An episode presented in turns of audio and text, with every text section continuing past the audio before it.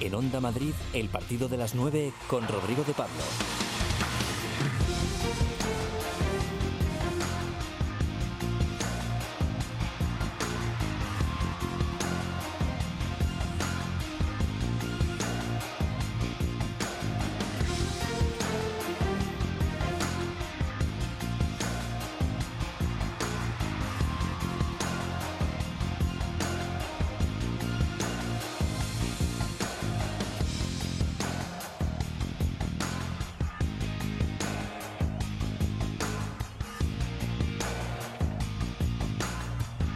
Muy buenas noches. Aquí arranca el partido de las 9. Ya sabéis que si os pasáis por aquí a esta hora, la luz del deporte siempre estará encendida. El balón era un Tango 82 que me llegó envuelto en un celofán rojo y firmado por Juanito en su tienda de deportes de Goya. Lo convertí en un quiste, no me lo podía haber estirpado nadie. Hasta dormía con él, como dicen que hacía Maradona con el suyo. Esto que leo lo escribió hace unos años David Gistau, no lo conocí, pero me gustaba leerle porque tenía talento y porque reconocía en algunas de las cosas que escribía la mirada de una generación compartida. Aún sin conocerle, mandamos desde aquí un abrazo a quien sí lo hizo y a sus compañeros del mundo. Hoy en este partido de las 9 vamos a hablar de deporte y de la vida, la última hora de la liga con el Madrid, el Geta y el Atleti en posiciones de Champions, pero también vamos a dedicarle tiempo al teatro, al teatro que ve la vida como se mira el fútbol, con el alma y el corazón en la garganta. Gracias a él vamos a descubrir la historia del mejor futbolista del mundo, aunque casi nadie lo haya conocido. Joaquín Martín coordina, Raúl Moles se encarga de la realización. Comenzamos.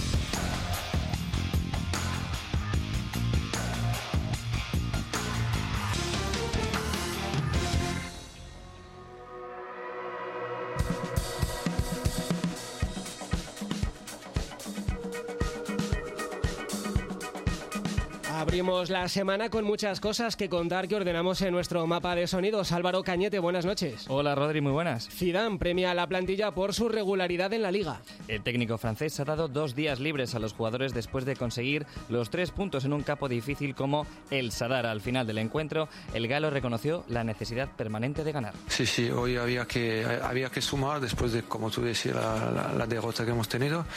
Y yo creo que en un campo muy, muy complicado, eh, donde no es fácil ganar y bueno, lo hicimos, empezamos con dificultades y yo creo que después del gol ha sido un partido diferente. Pero me alegro por los, por los jugadores, por todos los jugadores, porque al final no, no es, no es nada fácil lo que estamos, lo que estamos haciendo. Eh, aún no hemos ganado nada, eh, lo repito, es, es, son tres puntos me decía que eran más que tres puntos, no son más de tres puntos, pero son tres puntos importantísimos hoy. El equipo blanco volverá al césped el próximo domingo contra el Celta en el Bernabéu.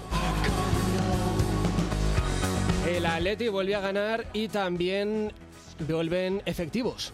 Sí, Jiménez y Arias han vuelto a, a, ejercitarse con el grupo de cara al partido del viernes contra el Valencia. La victoria contra el Granada ha dado alas a los de Simeone. Después de superar una racha negativa, Simeone no quiso escudarse con las lesiones. El año pasado creo que se acabó la temporada con unos 45 partes de baja por lesión. Este año van 19, se cumple la media porque quedan cuatro meses, se va cumpliendo la media. El año pasado se explicó que una de las razones que se ha encontrado para esto fue el que no se hizo pretemporada en Los Ángeles de San Rafael. Este año se ha hecho. No sé si usted como máximo responsable del cuerpo técnico eh, ha encontrado la explicación o es una casualidad más como pasó el año, el año pasado. Gracias. Está claro que siempre el primer responsable de todo lo que pase eh, dentro del equipo absolutamente soy yo. Este año tenemos 16 lesiones, si agregamos la de Costa, que es hernia, si agregamos la de Joao Félix, que es un tobillo, si agregamos la de Tripier, que es eh, pubalgia, pubalgia, como ustedes la quieran llamar. El Getafe vuela alto y quiere asaltar el Camp Nou. El equipo azulón sigue soñando despierto, continúa con ese tercer puesto con tres puntos por encima de la, del Atlético y a siete de su próximo rival, el Barça. Suena la risa tonta de Bordalás cuando le hablan de la Champions. Vivamos el momento y veremos lo que nos depara el, el día a día. Queda muchísimo campeonato y yo le digo a los chicos que estamos en, en una travesía, estamos nadando, estamos, hemos pasado el Ecuador y vemos la playa. Eh, ahora no hay que no hay que rendirse, hay que seguir nadando para llegar a la, a la orilla, ya la estamos viendo, pero eso será la jornada 38.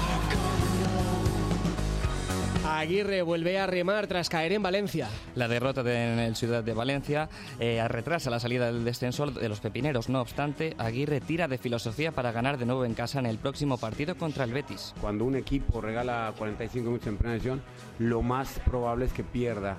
Nos vamos lastimados, pero pues, perdió una batalla. La guerra sigue, esto continúa. Advíncula denuncia al Rayo Vallecano. Según informa la SER, Luis Advíncula ha denunciado al Rayo Vallecano ante, ante, la Real Federación Española de Fútbol y la Liga por pagar una parte de su sueldo en Panamá a través del agente Ronald Baroni, quien intermedió en su contratación. Una de las pruebas de la denuncia es este audio en, la, en el que se escucha al, al director deportivo David Cobeño y a representantes del jugador.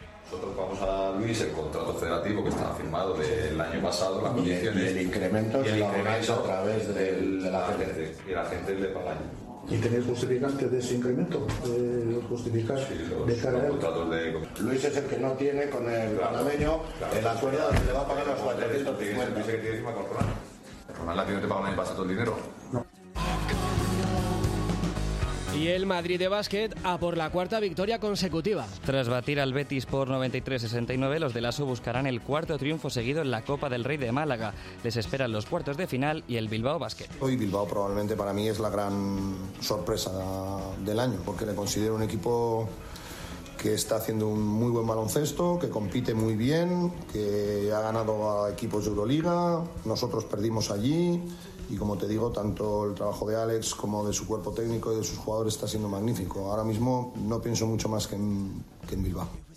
Y cerramos capítulo de baloncesto con una noticia de Onda Madrid. El Montaquit Fuenlabrada ha fichado al base estadounidense con pasaporte ucraniano. Jerome Randall llega de los Adelaide 36ers de Australia, donde ha promediado más de 20 puntos. Podéis interactuar con nosotros en la cuenta de Twitter arroba partido de las 9 hasta las 10. Deporte y más en Onda Madrid.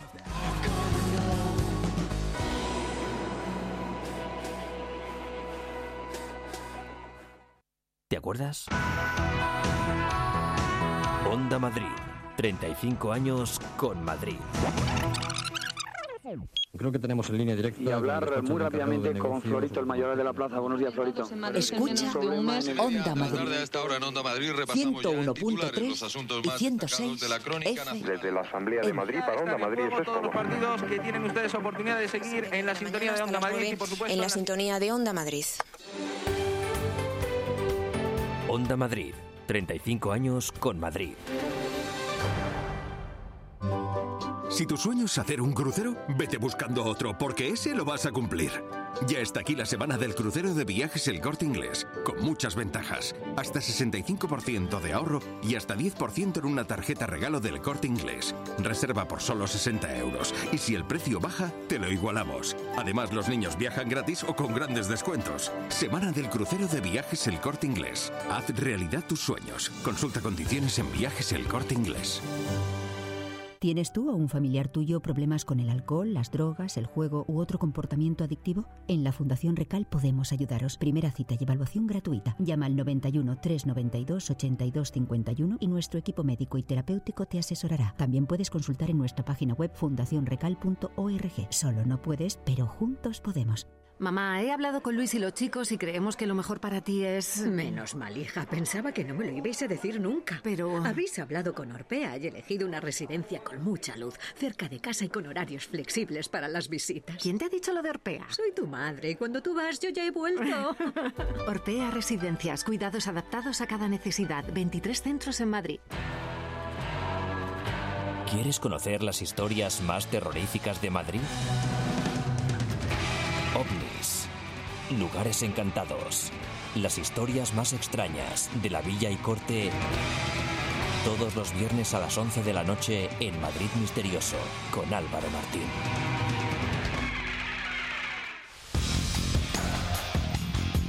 En Onda Madrid, el partido de las 9 con Rodrigo de Pablo.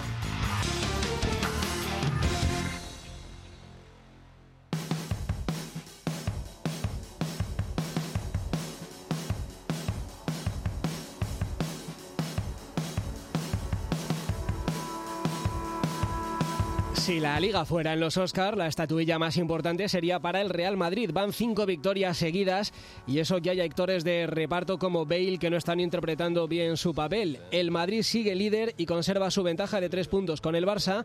El Geta se afianza tercero a diez puntos de la cabeza. El Atleti escala a la cuarta posición, igualado con el Sevilla. Y el Lega se queda penúltimo con los mismos puntos que el Mallorca y el Español a dos de la salvación. Pero sé que dar un Oscar es para el Real Madrid, aunque la de ayer en Pamplona no haya sido su mejor interpretación. Carlos Rodríguez, buenas noches. Hola Rodrigo, buenas noches. Hubo cierto suspense por el resultado, una buena actuación de Modric y final feliz, que era de lo que se trataba. Sí, sobre todo porque, como tú decías, bueno, el equipo sabía que jugar en Pamplona y en el Sadar ante Osasuna siempre entraña ciertos riesgos porque suelen salir muy motivados. Salió en tromba Osasuna, en eso no falló a su cita contra el Real Madrid y tuvo unos 15 primeros minutos realmente fabulosos.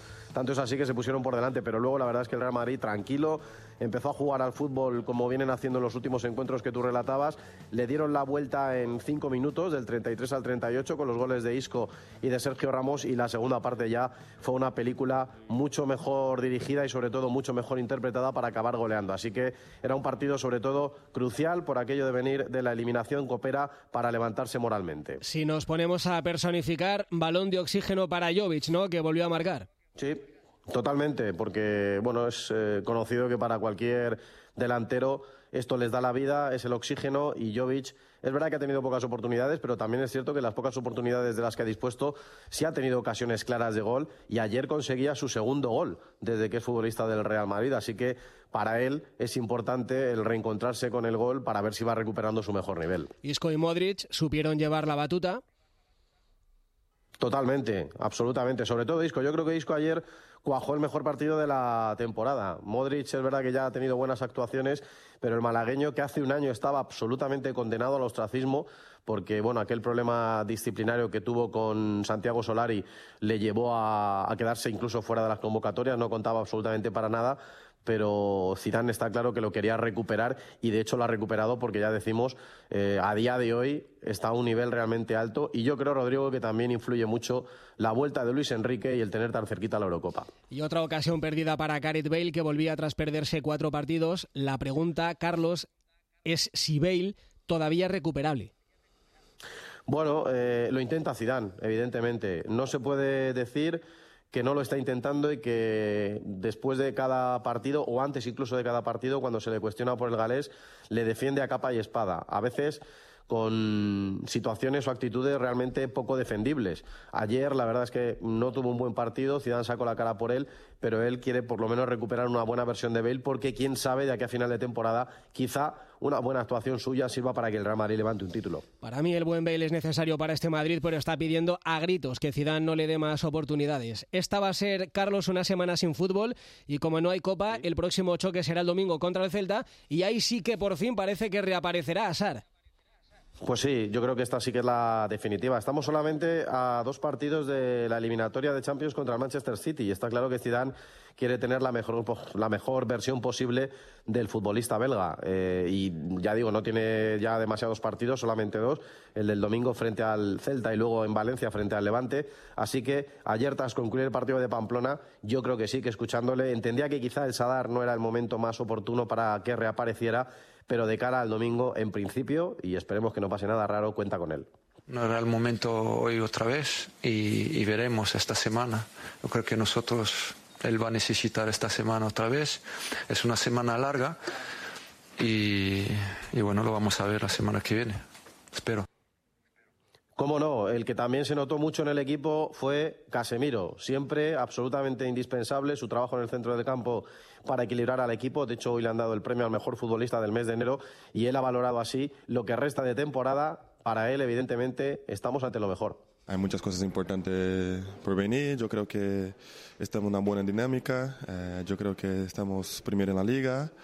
Estamos, estamos en la Champions todavía. Entonces eh, hay que seguir trabajando. Hay que hay que pelear y bueno, eh, lo, lo más importante es lo que viene ahora.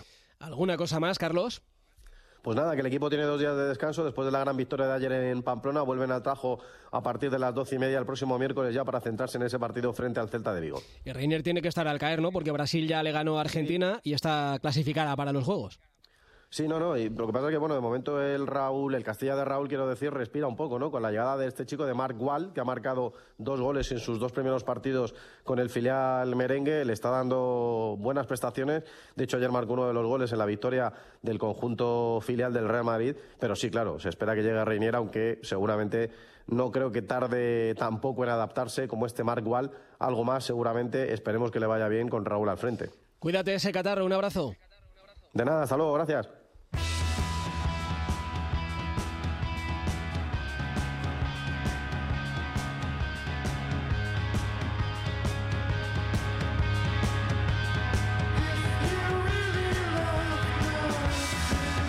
Hay victorias que no disipan dudas y eso es lo que le ha pasado este fin de semana al Atlético de Madrid. Ganar es lo que más importa, pero no parece que jugando como el sábado el Atleti esté en el buen camino. José María Bonilla, buenas noches. Hola, buenas noches, Rodrigo. Desde los puestos Champions la vida tiene otro color, pero que los árboles nos dejen ver el bosque, ¿no? Que ganar jugando como contra el Granada es algo que no va a pasar todos los días. No, ni mucho menos, pero es eh, verdad que después de cinco partidos eh, sin conocer la victoria, de tener tan solo un punto de los últimos nueve disputados en el campeonato de liga, la importancia de la victoria era vital para el Atlético de Madrid el pasado fin de semana, incluso por encima del juego desarrollado o con el fin eh, de, de llegar al, al triunfo. Era una victoria que necesitaba el equipo, que necesitaba la afición y yo creo que, se produjo. Es verdad que no se jugó excesivamente bien, salvo los primeros 20 minutos de, partido. Después se sufrió en demasía, pero los tres puntos quedaron en definitiva en el casillero rojo y blanco. Si hay que aferrarse a algo es a la vuelta de Coque, ¿no? Que ha sido regresar al equipo y volver a ganar. Em, todo el mundo anda pendiente, la grada eh, tiene una cierta preocupación porque en ocho días viene Liverpool, pero el vestuario, y, de eso también Coque ha hablado, em, lo que importa es Mestalla y la Liga, ¿no? Ya luego vendrá el Liverpool, pero terceros o cuartos, o terceros o cuartos, ¿no? No se contempla otra alternativa en el club. Sí, un Coque que jugó bien, fue de más a, menos durante el partido. El Atlético de Madrid, yo creo que cuando Coque perdió el fuelle también perdió eh, muchos eh, de su fútbol que le podía dar en el centro del campo y además fue el autor del pase a Correa para que el argentino hiciera el tanto de, de la victoria. Un Coque a quien se le preguntaba por el Liverpool y escuchen la reacción que tuvo y la respuesta que tuvo el capitán del Atlético de Madrid porque deja muchas cosas claras. Todo el mundo está pensando en el Liverpool y nosotros tenemos que ser realistas y pensar en el Valencia y pensar en la Liga, porque la Liga es lo que te hace estar luego jugar competición de Champions o, estar bien en, otras competiciones, ¿no? Y nuestro objetivo es primero la Liga, intentar meternos en Champions, que, este año pues por circunstancias eh, no estamos en esos puestos y tenemos que, seguir trabajando para poder estar en esos, en esos puestos. Y nuestra realidad es, la Liga, ¿no? Y la Liga es, es, es el competir, e intentar ser tercero, que es el objetivo del club. Las cuentas no salen no por caer en los octavos de la Champions, sino por no estar entre los cuatro primeros en la liga cuando acabe la temporada. Y a veces los viejos debates regresan como lo hacen los fantasmas y en el Atleti es eso de marcar y echarse atrás. Y da igual que sea contra el campeón de Europa o contra un equipo de la segunda división B, Bonilla.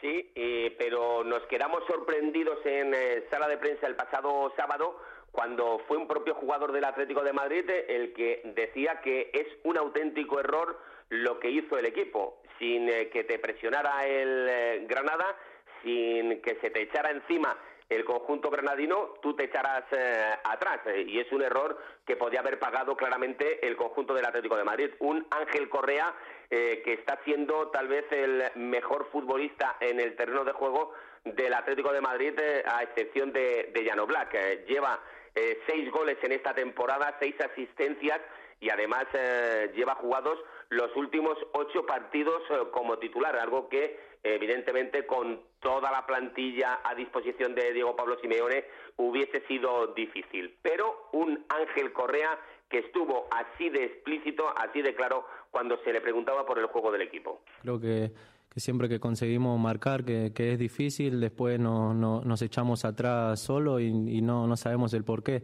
Está claro que es un error nuestro y que lo tenemos que corregir cuanto antes porque ahora empieza lo, lo más importante de la temporada. Como dice Bonilla, de los últimos 10 goles del Atleti, Correa ha participado en 8, ha marcado 5 y ha dado 3. Vuelve Jiménez, ¿no? Sí, hoy se ha entrenado ya con el grupo, al igual que Arias. Eh, veremos si ambos tienen el alta médica el próximo jueves para jugar el viernes en eh, Mestalla ante el conjunto del Valencia. Lo que quieren los eh, técnicos del Atlético de Madrid es que Jiménez esté Hombre, no al 100%, porque evidentemente lleva mucho tiempo parado y no va a estar al 100% ante el conjunto del Liverpool, pero que Diego Pablo Simeone sí pueda contar con el futbolista uruguayo. El que no se ha entrenado en el día de hoy con el grupo ha sido Costa por problemas personales eh, no ha acudido a la sesión con el resto de compañeros, aunque luego se ha entrenado en eh, solitario. El resto, pues continúa recuperándose de sus respectivas lesiones. Eso sí, eh, el técnico rojiblanco va a poder recuperar al brasileño Felipe de cara al compromiso de Valencia. Así que de momento Morata, yo, Félix, nada. Mané hoy se ha entrenado ya con el Liverpool, estará en el Metropolitano y para Valencia, Rodrigo Coquelén y Gaya también esperan llegar para ese partido de Mestalla que va a ser el viernes. Gracias, Bonilla. Un abrazo.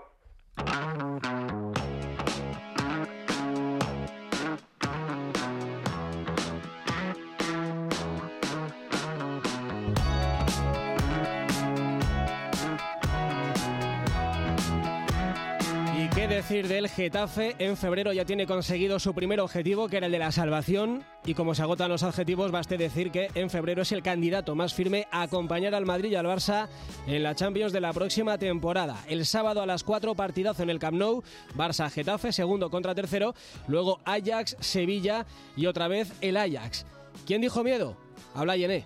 No somos un equipo que tiene jugadores como grandes jugadores, pero todos juntos y la manera que estamos como una, como una familia, cenamos juntos, hacemos cosas juntos y nos ayudan mucho para, para pelear y para ir como es una guerra. Eh, la liga este año, por la verdad, es más igualada.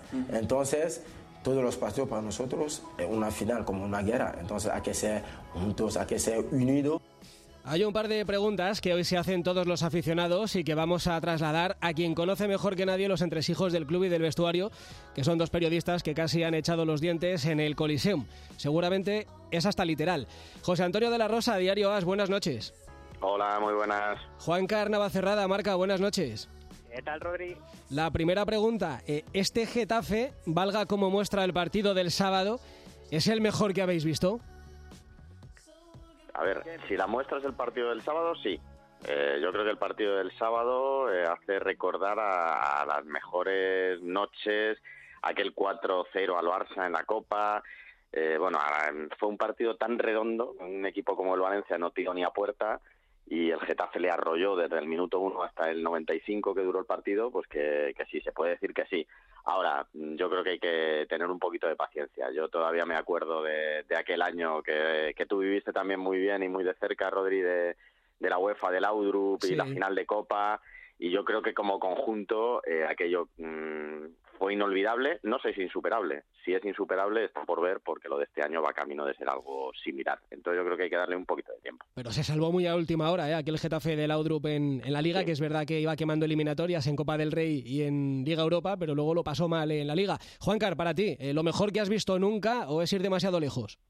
Bueno, es que el partido del otro día eh, tenía todos los ingredientes para ser eh, uno de los mejores partidos que hemos, que hemos vivido en el Coliseum por el rival que era, porque sí que es verdad que tanto la afición como los propios jugadores tenían marcado en rojo ese encuentro, eh, un 3 a 0, como bien ha dicho De La Rosa, el Valencia no tiró a puerta, el Getafe tiró hasta en 11 ocasiones, por lo tanto fue una verdadera barbaridad y un verdadero escándalo lo que vimos frente a un equipo que sí que es verdad que su objetivo, el del Valencia, es estar en Champions, el del Getafe es el de la permanencia como bien has dicho, en la jornada 22 ya lo tiene en el bolsillo. Vamos a ver si la gasolina le da para estar entre esos cuatro primeros, pero eh, yo veo un equipo mejor en individualidades el, el, que ha dicho de la Rosa, en ese equipo de, de Laudrup, veo mucho más equipo en cuanto a equipo a ese de Borgalás. Y la pregunta del millón, José, faltan 15 jornadas para el final del campeonato. ¿Apuestas porque el Getafe esté en la Champions la próxima temporada? Pues mira, te voy a decir, hace un año aproximadamente recuerdo que me preguntaste lo mismo, muy Lo mismo, sí. Bueno, pues mm, te voy a decir lo mismo. Mm, yo no sé si va a estar en Champions, porque hombre, ahora mismo tiene por detrás, por ejemplo, al Atlético de Madrid. Me cuesta creer que vaya a quedar por encima. Tiene a Sevilla, Valencia, unos competidores tremendos. Lo que sí mm, dije el año pasado y mantengo hoy es que estoy seguro que el Getafe va a competir hasta el último día por meterse en Champions. Juancar. Bueno, eh, yo el año pasado era aún más cauto. El año pasado decía, bueno, igual esto es anecdótico, igual esto eh, nos va a durar eh, poquito tiempo, pero al final la Champions el año pasado se extendió hasta 11 jornadas en las que el Getafe estuvo en esos puestos. Vamos a ver, el otro día lo dije lo mismo, bueno, terceros, igual es anecdótico, igual, bueno, una jornadita de terceros y ya está, ya va la segunda. Ahora llega el Barça y todo el mundo va a decir, bueno, pues dos jornaditas en, en terceros, esto es anecdótico, pero es que los de Bordalás están eh, hechos para romper moldes. El Getafe no ha vencido nunca en el Camp Nou y si hay un momento en el que la afición se cree que se puede ganar el Camp Nou y no se va a pasar por el dentista, como se decía antes, en ese partido, es en este momento. Seguramente los próximos cuatro partidos van a terminar de definir los objetivos del Getafe, Barça, Ajax, Sevilla y Ajax. Eh, un placer hablar con vosotros, aunque sea un ratito y por la radio, y que siga la fiesta y que vosotros la disfrutéis. A disfrutarlo, sí señor. Muchas gracias. Un abrazo. Y paso atrás del Lega, la derrota contra Levante le deja penúltimo, pero sigue la pelea el domingo en Butarque frente al Betis, luego Carrusel contra rivales directos en la lucha por la permanencia.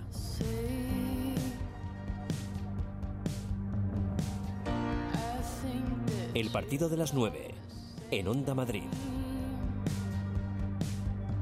Más cosas de este lunes, en 10 de febrero. ¿Hace cuánto tiempo el Rayo no es noticia por algo bueno, por una victoria importante, algún fichaje prometedor, lo que sea? Pues hoy tampoco es el día. Hoy la noticia es la denuncia de Luis Advíncula ante la Liga y la Federación por recibir supuestamente parte de su sueldo a través de un intermediario que opera en Panamá. Diego García, buenas noches. Hola, ¿qué tal, Rodri? Buenas noches. La Federación ya ha dado parte a la Fiscalía Anticorrupción por si hubiera delito. Sí, así es. Y lo cierto es que, bueno, pues eh, los agentes de Luis Advíncula han denunciado al club, al club Frangirrojo, lo han hecho frente a la Federación y frente a la Liga por ese pago de una parte de su sueldo en Panamá que lo hicieron a través de un intermediario, Ronald Baroni, que fue además el que llevó al futbolista a fichar por el, por el conjunto franjirrojo. Mm, nosotros hemos podido hablar con uno de los eh, bueno, agentes o en torno del agente de, de mm, Luis Advíncula y nos viene a decir que esa denuncia se presentó en la Liga el día 23 de enero que además se presenta una denuncia eh, previa a una reunión ese mismo día por la mañana con eh, Pepe Guerra, que es el director general de la Liga, y que cuando se le puse o se le puso en conocimiento los hechos, eh, pues evidentemente querían denunciar este, esta acción. Además se le pidió que se hiciese una denuncia formal por escrito y así es como lo hizo los agentes de Luis Advíncula y en este sentido, bueno, pues hay que decir que han presentado además un audio, que es el que habéis escuchado en esos titulares, donde estaba Cobeño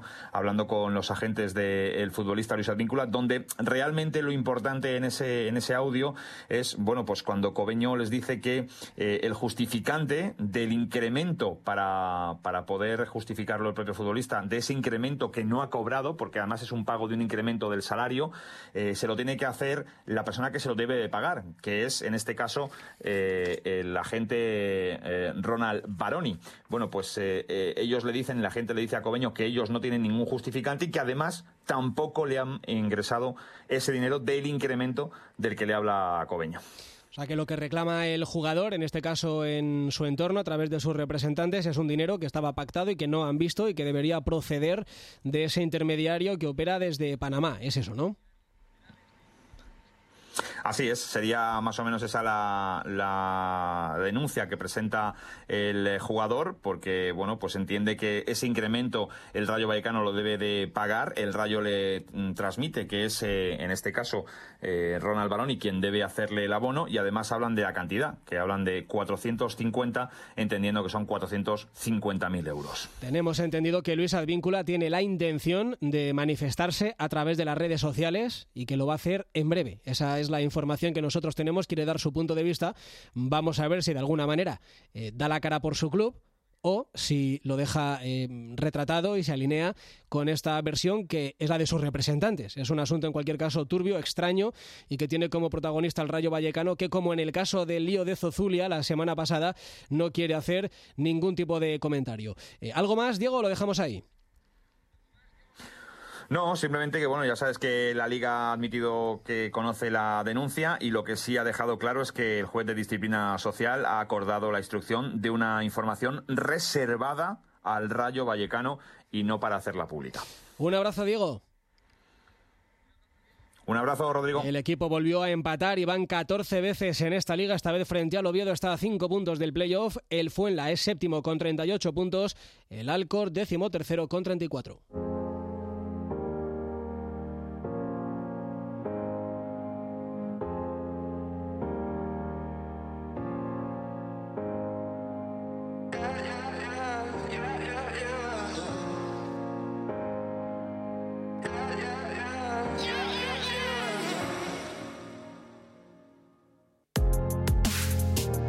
Es lunes y los lunes se hacen más llevaderos a esta hora si hablamos de fútbol internacional con Alberto López Frau. Hola Alberto, buenas noches.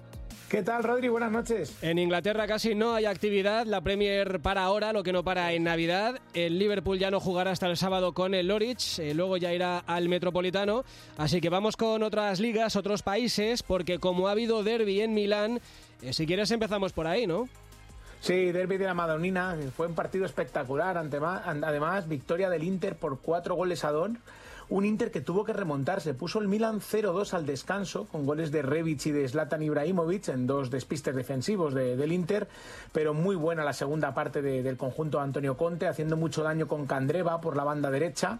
Brozovic acortó distancias el 1-2 y ahí le empezaron a temblar las piernas al Milan, que es verdad que es un equipo que ha mejorado ya bastante con Pioli, pero este Inter, para llevar solamente Conte siete meses, es un equipo ya con, con, muchísimos recursos. Gran partido de Alexis Sánchez, que está jugando arriba con Lukaku en los últimos partidos y lo está haciendo francamente bien.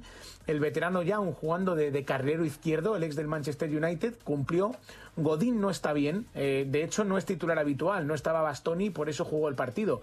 Al final lo terminó ganando el Inter, eh, jugó 20 minutitos Eriksen, que mandó un balón al palo, pero de momento no, no encuentra cómodo en el 11, pero victoria muy importante que aprovechó además el pinchazo de la Juve para ponerse arriba en la tabla con 54 puntos los dos. Porque la Juve ha vuelto a perder, ¿y qué le pasa a Cristiano, que dicen en Italia que está indignado? Bueno, la verdad es que fue un partido que se le atragantó a la Juve. Eh, el nivel medio de la liga italiana ha subido mucho, Rodri, y se ve en equipos como el Elas Verona, que es sexto, y fue un equipo valiente, eh, lo dirige Juric, es jugador del Albacete en la liga española en, la década de los 90, presionando muy arriba la salida de la Juve, eh, se puso por delante la Juventus con un gol del propio Cristiano, un golazo además arrancando de campo propio, se plantó en la frontal del área y definió muy bien, pero levantó el partido la, el Elas Verona con goles de Borini y un veterano de lujo, Pazzini, de penalti, hizo el tanto del triunfo con 35 años ya, el ex de la Sandoria. En Alemania sigue la pugna entre el Bayern y el Leipzig de Dani Olmo. Sí, eh, un partido más defensivo de lo que suele plantear Nagelsmann con el Leipzig. Eh, nunca había puntuado el Leipzig desde que jugaba contra el Bayern en, primera y lo hizo por primera vez empate a cero. Armó el equipo con tres centrales. Tyler Adams, el norteamericano, que es centrocampista como carrilero derecho. ya digo, un planteamiento más defensivo de lo habitual Nagelsmann, con Dani Olmo efectivamente de falso 9 y las ocasiones más claras fueron para el Leipzig, ¿eh? a la contra. Lo que pasa es que no acertó. El Bayern tuvo mucho balón, eh, muy bien Alfonso Davis, el canadiense que está jugando de lateral izquierdo a un nivel altísimo, un buen Tiago, pero no tuvo ocasiones claras. Tuvo el dominio, tuvo la pelota, pero no generó el peligro suficiente para, para marcar. Y luego, Alberto, eh, para mí lo mejor del fin de semana en Alemania, el golazo de Emre con el Dortmund en Leverkusen. Si alguien no lo ha visto, es para que lo vea unas cuantas veces, ¿no? Es impresionante el partido, ¿eh? el partido lo fue, porque por el golazo de Enrechan una exhibición de Jadon Sancho, que no sé lo que le va a durar al Borussia de Dortmund. Fue la verdad es que un partido en el que reinó el caos, el golazo efectivamente de Enrechan, que lo terminó ganando el, Leverkusen por, cuatro goles a tres. El primer partido que no marca Holland, el, noruego, desde que ha llegado al, al Borussia Dortmund. Un partido precioso, eh, muy propio de, la Bundesliga esta temporada. Y yo creo que lo recomiendo ver entero este partido, Rodri. En Francia vuelve Cavani, ¿no? Por donde solía. Sí, jugó los últimos 20 minutos, victoria por cuatro goles a dos del Paris Saint-Germain ante el Olympique de Lyon, líder el Paris Saint-Germain ya aventajando en 14 puntos al Olympique de Marsella, que es segundo, marcó el, cuarto, el que redondeaba la goleada, entró por Icardi para jugar los últimos 15 minutos y evidentemente, pues como no ha salido en el mercado de invierno, pues es un futbolista tremendamente aprovechable y de hecho Tuchel no quería que se fuera porque le va a venir muy bien ahora para, la Liga de Campeones y para, para el final de la Liga. Eh, Keylor ha tenido tardes mejores, ¿no? Sí, sí, sí. La verdad es que últimamente no, no, está fallón, ¿eh? Está fallón. No, no, no está al nivel que, llegó a alcanzar el Real Madrid en, las últimas temporadas. Ya ha cometido varios errores esta temporada y no, no fue el mejor partido de Keylor Navas. Bueno, em, vamos a hablar de ello la semana que viene, Alberto, pero eh, estábamos hablando del Getafe hace un rato. Eh, está una semana larga de recibir al Ajax. ¿Quién tiene más motivos ahora para estar preocupado, el Ajax o el Getafe? Bueno, pues yo creo que el Ajax. La verdad es que el Getafe ahora mismo es, es, es una máquina. Es un equipo perfectamente ensamblado por, por Bordalás. Es un equipo que, que además puede hacer mucho daño al Ajax porque las virtudes del Getafe son las que más daño le pueden hacer a un equipo como el Ajax. Getafe es un equipo que se blinda muy bien, que sale muy bien a la contra, es un equipo con mucho más duro que el Ajax, es mucho más trabajado, con un doble pivote que, la verdad es que con Arambarri y con Maximovic es muy, muy, muy, muy sólido. Imagino que doblará los laterales como hace en la Liga Española ante, lo, ante los rivales grandes y luego arriba con, delanteros de, primer nivel. Es verdad que el Ajax llega bien, eh, líder en su liga, con 50 puntos. En esta jornada no ha habido liga holandesa pero en el último partido le ganó por un gol a cero al, PSV. Es un Ajax un poquito distinto al de las últimas temporadas, ya lo repasamos la semana que viene. Hay un centrocampista muy joven, Gravenberch, que se está consolidando en el centro del campo. Quincy Promes está a muy buen nivel, el extremo izquierdo que no estaba la temporada pasada. Tadic está un poquito más bajo, eh, Van de Beek tampoco está como la temporada pasada. Yo creo que tiene opciones el Getafe. Eh, vamos a ver si el Getafe pasa, que ya digo que tiene bastantes opciones de hacerlo, cómo puede afrontar luego el tramo final de temporada eh, si se quiere meter en la Champions, porque el calendario va a ser muy exigente, pero desde luego ahora mismo yo creo que el Ajax tiene que estar muy preocupado. Partidazo, el próximo jueves a las 7 de la tarde viviremos el postpartido, aquí en directo en el partido de las 9. Por cierto, Alberto, no te pierdas ahora lo que queda de programa, porque si la tecnología no nos falla, y está poniendo todo de su parte la tecnología para fallar, pero vamos a irnos a un teatro para hablar del mejor futbolista del mundo. ¿Tú sabes quién es el mejor futbolista del mundo? Bueno, pues eh, en la actualidad. Yo te voy a dar dos pistas. No, no, no. El mejor futbolista del mundo en, en, lo que llevamos de siglo XX y XXI. Es argentino y jugó en los 80. ¿Tal Diego Armando Maradona? Pues no, no es Maradona. Los que le vieron jugar dicen que era mejor que él, así que quédate a la escucha y te lo presentamos, ¿de acuerdo? Venga, por aquí me quedo. Un abrazo, Alberto. Otro para ti, muchas gracias, Rodri. Chao.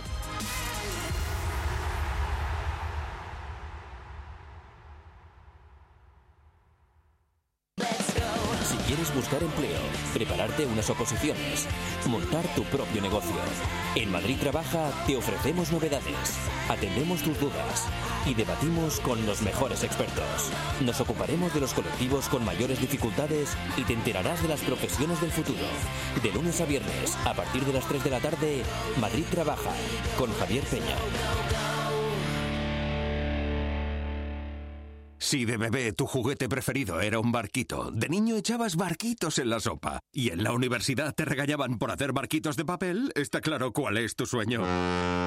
Semana del crucero de viajes El Corte Inglés. Hasta 65% de ahorro y hasta 10% en una tarjeta regalo del Corte Inglés. Reserva por solo 60 euros y si el precio baja te lo igualamos. Además los niños viajan gratis o con grandes descuentos. Semana del crucero. Haz realidad tus sueños. Consulta condiciones en viajes El Corte Inglés. Mamá, he hablado con Luis y los chicos y creemos que lo mejor para ti es... Menos mal, hija. Pensaba que no me lo ibais a decir nunca. Pero... Habéis hablado con Orpea y elegido una residencia con mucha luz, cerca de casa y con horarios flexibles para las visitas. ¿Quién te ha dicho lo de Orpea? Soy tu madre y cuando tú vas yo ya he vuelto.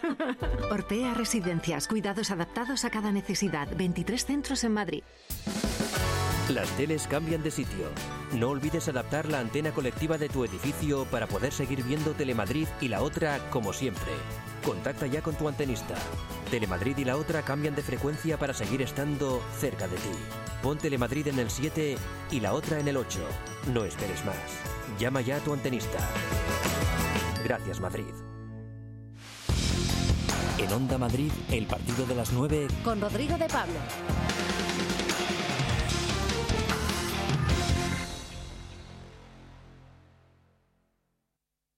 Él no era ni como Maradona, ni era como Messi. Eh, Messi corre, Maradona corría. Él no era de correr. Él jugaba tranquilo, a tranco lento, pero siempre con una gambeta y no se la podía sacar. Habilidoso, un, temático, un, un estudioso. Y él te ponía la pelota para que vos hicieras el gol. Era algo único y lamentablemente no hay filmaciones, pero que existió, existió.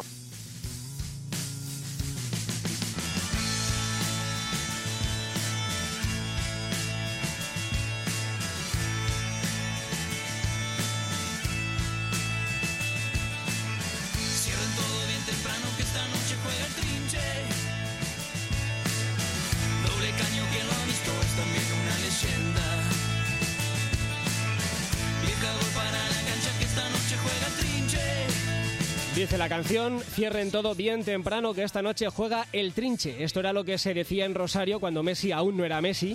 Entonces la tele no daba todos los partidos, pero en la provincia de Santa Fe ya corría de boca en boca la leyenda en torno a un futbolista que Menotti, Valdano, Aymar o Peckerman han calificado como jugador lírico, símbolo del fútbol romántico, especie en extinción o directamente el mejor futbolista del mundo. La pregunta es si el trinche Karlovic era tan bueno, ¿cómo es posible que solo jugara dos partidos en primera y que nunca hubiéramos oído hablar de él? El trinche aúna todos los ingredientes para ser un personaje de novela o el protagonista de una obra de teatro. Y la obra ha llegado y la podemos ver esta semana en Madrid. Acaba de terminar la función en el Teatro del Barrio, en Lavapiés, y ahí está Javier Rodríguez. Hola Javi, buenas noches. Hola Rodrigo, buenas noches y además con un escenario que ahora respira tranquilo, respira vacío después de la función de las 8 de la tarde y en la que hemos podido ver cestas de pescador, mucho papel de periódico y sobre todo una pelota ¿eh? y varias frases que nos hemos quedado sobre todo durante esta función hablando del trinche en la que yo voy a destacarte una, ¿eh, Rodrigo? No hay que amar una camiseta porque eso implica que hay que amar el resultado. Ahora, en el partido de las nueve, en este ratito, estamos con Claudio Garófalo, que ha interpretado al Trinche, y también con Raúl Román, nuestro compañero que hizo ese maravilloso reportaje del Trinche en Informe Robinson. Claudio Garófalo, actor, ¿qué tal? Buenas noches. Hola, buenas noches, ¿cómo estás? Bueno, yo mi pregunta es, ¿cuánto de difícil ha sido meterte en el papel de una persona tan peculiar como fue el Trinche en su época de futbolista y ahora cuando ya está retirado? Bueno, yo eh, siempre, esta pregunta es la que siempre viene, ¿no? Yo lamento romper fantasías, pero eh, ¿cómo haces para meterte en la piel de Hamlet, que no existe? ¿no? O de Otelo, no existe. Bueno, para nosotros el trinche es una construcción artística, ¿no? Es un, y lo encaré de la misma manera que hubiera encarado un personaje que no existe.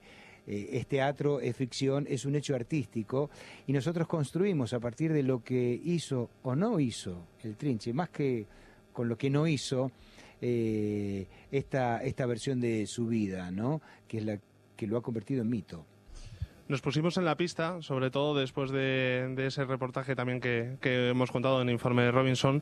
Raúl Román fue uno de los responsables. ¿Qué tal, Raúl? Buenas noches. Hola, ¿qué tal? ¿Cómo estáis? ¿Cuánto de difícil fue trabajar sobre un papel en blanco, sobre un futbolista del que no hay vídeos y hay tan poco escrito? Bueno, yo lo, primero que quise cuando tuve noticia de, la existencia del trinche, porque primero otro compañero viajó a Rosario a hacer un informe Robinson sobre los orígenes de Leo Messi, mi, mi compañero y amigo Gaby Ruiz, y regresó diciendo, hay gente, gente de cierta edad en Rosario que comenta que hubo un jugador mejor que Messi y que Maradona, un tipo de apellido eslavo, yugoslavo. A partir de ahí nos pusimos a, bucear y yo di con, informaciones de Menotti y de Peckerman hablando sobre, sobre el trinche y sobre su calidad. Yo lo que quise primero es, antes de viajar a Argentina, porque el reportaje podía sonar medio raro, el documental, hablar con ellos. Y, cuando hablé por teléfono con Peckerman y con Menotti, y ambos me refrendaron que el trinche era un jugador de esos eh, superclase a la altura de un Beckenbauer, Pelé, Maradona, y les dije, ¿estos estarían dispuestos a contármelos a cámara? Me dijeron que sí, a contármelo a cámara, perdón, y ahí fue cuando nos lanzamos. Fue más o menos complicado dar con él, y luego los días que estuvimos en Rosario nos hizo pasarlo un poco mal, avanzaban y nos regresábamos sin la entrevista, ya que yo hubiera sido catastrófico, pero finalmente hubo un final feliz y además la relación con el Trinche fue, fue muy hermosa, se puede decir. Bueno, Rodrigo, te están escuchando ahora. En breve también te pondré al aparato al director de esta función, a Jorge Inés, pero te están escuchando tanto Claudio Garófalo como, como Raúl Román ahora en directo en el partido de las 9 de, Onda Madrid. Bueno, como el trinche ha llegado al teatro porque Raúl Román nos lo descubrió en el informe Robinson, empiezo por él. Eh, tiene que molar, ¿no, Raúl, eso de ir al teatro a ver una obra inspirada en un trabajo tuyo, ¿no? bueno, eh, realmente sí es algo eh, sorprendente, Rodrigo.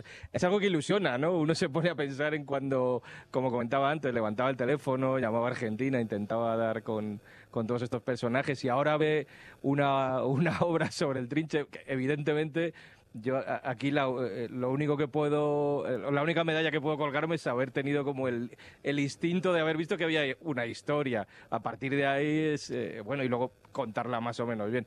A partir de ahí el, mérito es, por supuesto, de Jorge Eines, al que he tenido el placer de, conocer y, de, la obra que ha quedado con Juan Ramón Fernández, ¿se llama Jorge? José Ramón Fernández. Y luego es un placer ver a, Claudio interpretando, encarnando al trinche. sí, la verdad que es, es, es, muy bonito, es, es hermoso y, sí, causa orgullo. Cuenta la, la, leyenda que al trinche le gustaban la noche y el ferné, eh, que era algo así como un mágico González a la Argentina, ¿no? Pues sí, muy probablemente, aunque uno se pone a hablar con el trinche y con los que no conocieron, y las versiones son contradictorias. Hay gente que, dice que le gustaba mucho la noche, la joda, que, andaba en el boliche todas las noches, y luego hay otras versiones contrarias, ¿no? Y hasta el propio trinche le asalta muchas veces la duda, dicen que pescaba y él desmiente que, pescara. Es, es, muy difícil discernir dónde empieza la leyenda y la realidad, se entremezclan unas y otras. Él incluso no recuerda una llamada a la selección de Menotti, el propio César no sabe muy bien por qué no acudió. Bueno, esa, es muy difícil dilucidar. Esa, es la mejor historia del Trinche, ¿no? que, jugando en segunda lo llama Menotti para la selección y, cuenta la leyenda que no fue porque había quedado para ir a pescar. Eh, de todo lo que tú has descubierto, has oído, te han contado o te ha confirmado el Trinche, ¿qué es lo que más te ha cautivado? Bueno, hay un partido legendario del que habla mucha gente previo al Mundial del 74, en el que se enfrenta una selección de Rosario a la selección de, Argentina. Y no hay testimonio filmado, pero jugaron cinco jugadores de Rosario Central, cinco de Newell's, que eran de la primera división, y el trinche en el centro del campo. Y ese día, como, como se dice en Argentina, la descosió. Eh, parece ser que el estadio debía de ser dos veces Maracaná, porque todo Rosario vio aquel partido legendario y algo bastante improbable, ¿no? Porque, porque no cabían todos los que dicen haber estado allí. Pero sí que parece ser que el seleccionador, el polaco Cap, le pidió en el entretiempo o avanzado el segundo tiempo a, al director técnico del combinado de Rosario que el trinche aflojara, por favor, porque les estaba sacando las vergüenzas a los, a los, a los seleccionados de la, de la Luis Celeste. Bueno, el trinche en el teatro es eh, Claudio eh, y el trinche en la obra eh, filosofa, arma y verbaliza toda una teoría vital. ¿Cómo dirías, Claudio, que es la vida según el trinche? Y la vida, según el trinche, es una vida con el otro, es una vida sensible, una vida donde, donde te importan los valores esenciales, el jugar, el divertirse, el estar con tus, con tus queridos, con tu gente querida, el mirarse a los ojos, eh, como las buenas canciones de Serrat, ¿no? Hay un momento que, define al, trinche, eh, es otra de esas leyendas, dice que en un partido el trinche se queda solo para empujar una pelota a 10 centímetros de la línea de gol, pero él la pisa, se da la vuelta porque dice, bueno, si total todo el mundo entiende que esto ya iba a ser gol, ¿no? Dice, el gol es el juego y el juego es una manera de ser. Le querían pegar hasta sus propios compañeros porque él se dio la vuelta, no marcó el gol y siguió jugando. Exactamente, bueno, esa es una de las escenas más festejadas de la obra. En la función del día del estreno en Rosario, hace ya dos años, donde estaba el trinche, eh, esa escena fue eh, irrumpida por un aplauso a telón abierto. Yo estaba, dije esa parte que tú dices y la gente se paró y se puso a aplaudir. ¿A ti te gusta el fútbol? Que terminaran. ¿Te gusta el fútbol a ti, Claudio? Sí, claro, yo soy hincha de Boca y he nacido al lado de la cancha de Boca y toda mi infancia y mi adolescencia me la he pasado en la cancha de Boca. Yo he visto a jugar a Maradona en la primera temporada en el 81, cuando yo tenía 18 años, eh, en Boca, no me perdí ni un partido. Lo que pasa que si hubieras visto al Trinche en la bombonera hacer eso, eh, igual tampoco te lo habrías tomado muy bien, ¿no? O sea, está muy bien ahora eh, llevarlo al teatro por la lírica, el romanticismo que, que, que se desprende, ¿no? De una acción así, pero claro, para un hincha, a ver cómo le explicas, ¿no? Eh, sí, totalmente. Y bueno, claro, sí, sí, sí, sí, que no haga el gol no, no se entiende.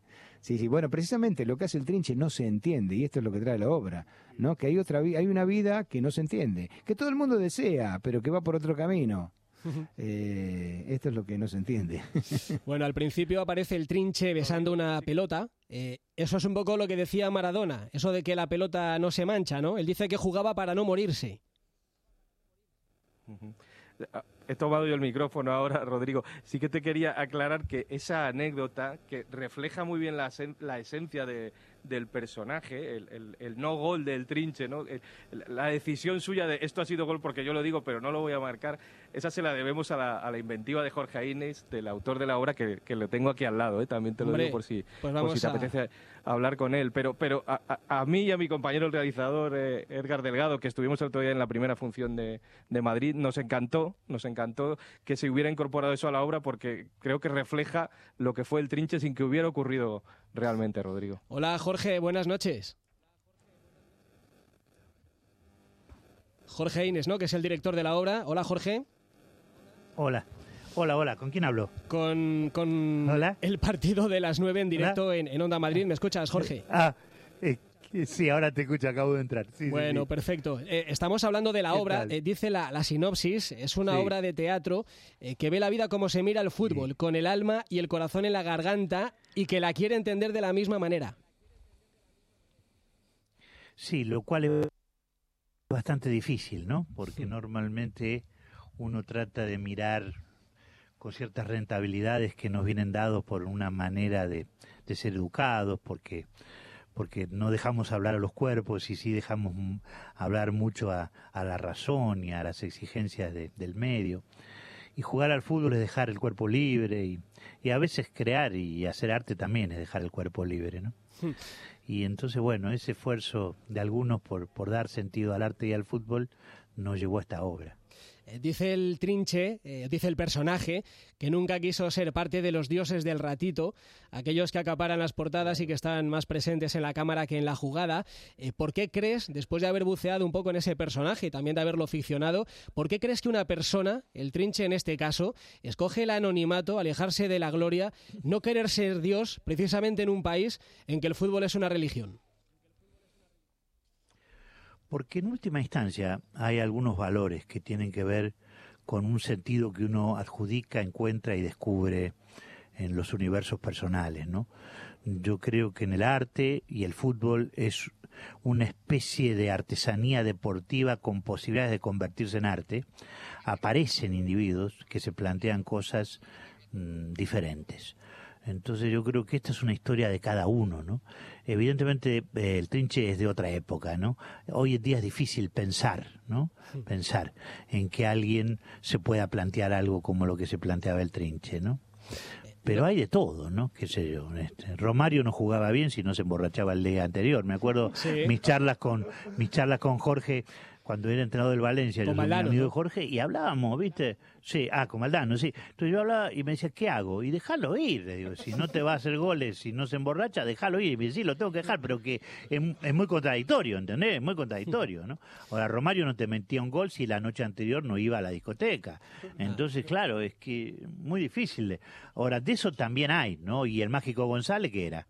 Lo mismo. Tú no sé si lo viste jugar. Eran, claro, el Mágico González que era. Pero eran quizá un producto de, otra época, ¿no? Y eran eh, personajes que no se adaptaban a, la industria, y eh, que nunca además hicieron el más mínimo esfuerzo por adaptarse.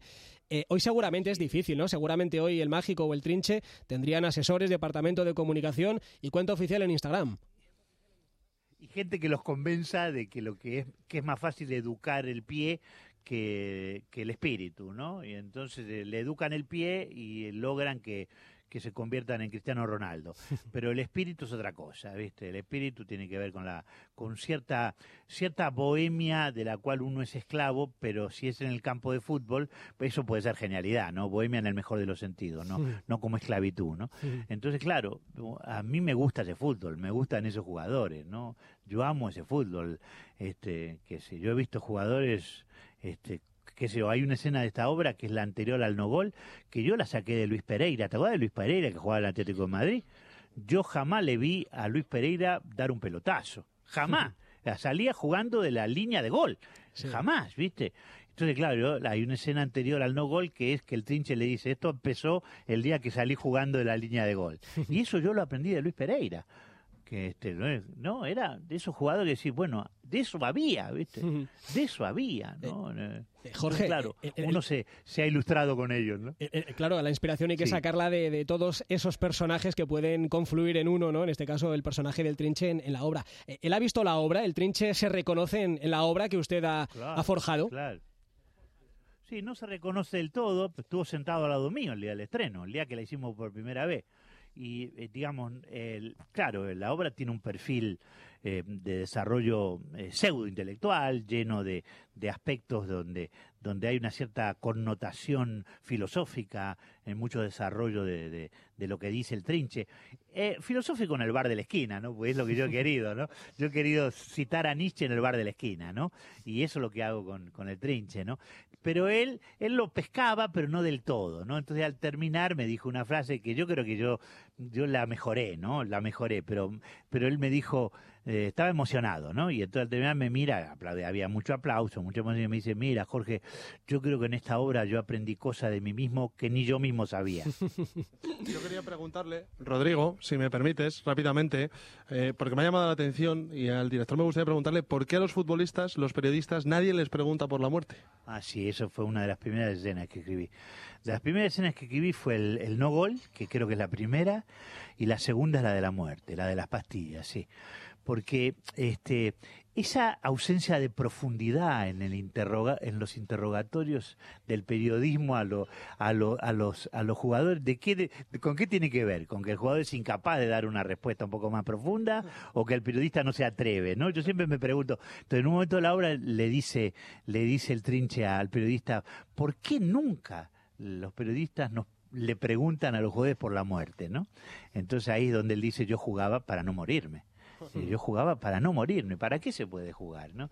Después de todo, este, la condición del humano es esa. Mm, Es lo único que sabemos seguro, Y- que alguna y- vez nos va a tocar. y al final- Pero todos hacemos algo para no morirnos. ¿no? que es el fútbol, y el fútbol Sí, es perdona. arte en, en las botas de alguien como, como el Trinche, eh, sino esa reacción ante la fatalidad, que es la muerte, ¿no? Eso es lo que mantiene Así vivo al, es, al artista. así es. Y no hay otra cosa más que esa. Así es, es exactamente así. Es una lucha contra... Se busca un sentido, ¿no? Y la busca el sentido es una lucha contra la muerte. Exactamente. Así Recordamos que la obra está hasta el domingo en Madrid, luego viaja por España.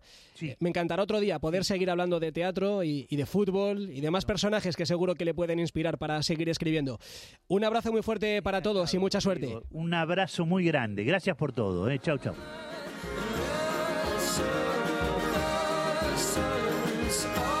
Noticia de última hora, comunicado de Luis Advíncula a la vista de las noticias aparecidas, dice el futbolista del Rayo, no he denunciado al Rayo Vallecano, Arancha Mérida no es ni ha sido mi representante y no he autorizado a nadie a denunciar al Rayo Vallecano en mi nombre. No hay ninguna irregularidad en los pagos que me ha hecho el Rayo Vallecano ni en su tributación a la Agencia Española de la Administración Tributaria. Así que Advíncula que se alinea con su club, el Rayo. Nos vamos, ahora más noticias con Félix Madero. Hasta mañana.